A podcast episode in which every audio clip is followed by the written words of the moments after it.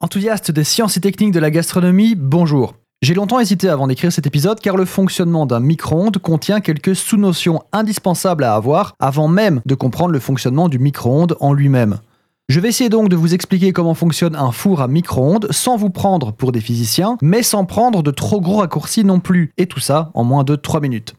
Première notion à comprendre, la température d'un corps est définie par l'agitation de ses molécules. Ce qui fait qu'un objet sera plus ou moins chaud est le niveau d'excitation des briquettes élémentaires qui le composent. Typiquement, si les molécules sont à l'arrêt, bah c'est froid, et plus elles bougent, plus c'est chaud. Deuxième notion, les micro-ondes sont des ondes électromagnétiques qui se situent entre les ondes radioélectriques et le rayonnement infrarouge. Autrement dit, elles sont complètement, entre guillemets, à l'opposé des ondes radioactives. Les aliments ne subissent donc pas de contamination radioactive, comme j'entends souvent.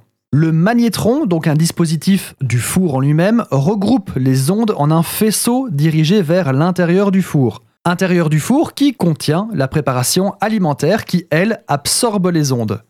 Ces ondes agitent les molécules d'eau présentes dans les aliments.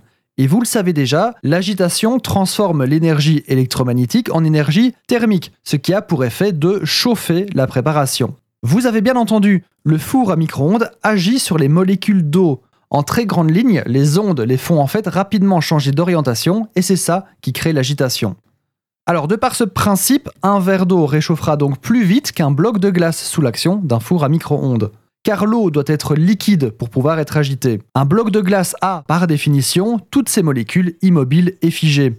Et enfin, par principe de conduction, les molécules d'eau vont partager leur chaleur aux autres molécules avoisinantes, et in fine, le produit sera chaud.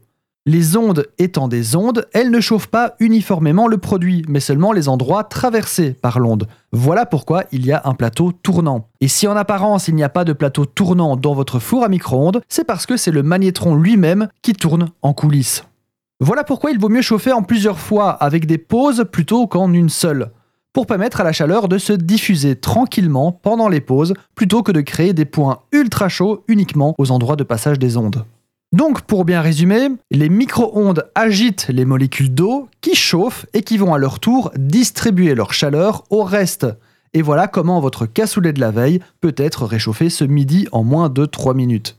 Alors pourquoi on ne peut pas mettre de métal ni aucun autre genre musicaux dans un micro-ondes? En fait, c'est pas si simple. On peut mettre du métal dans un four à micro-ondes, mais sous certaines conditions.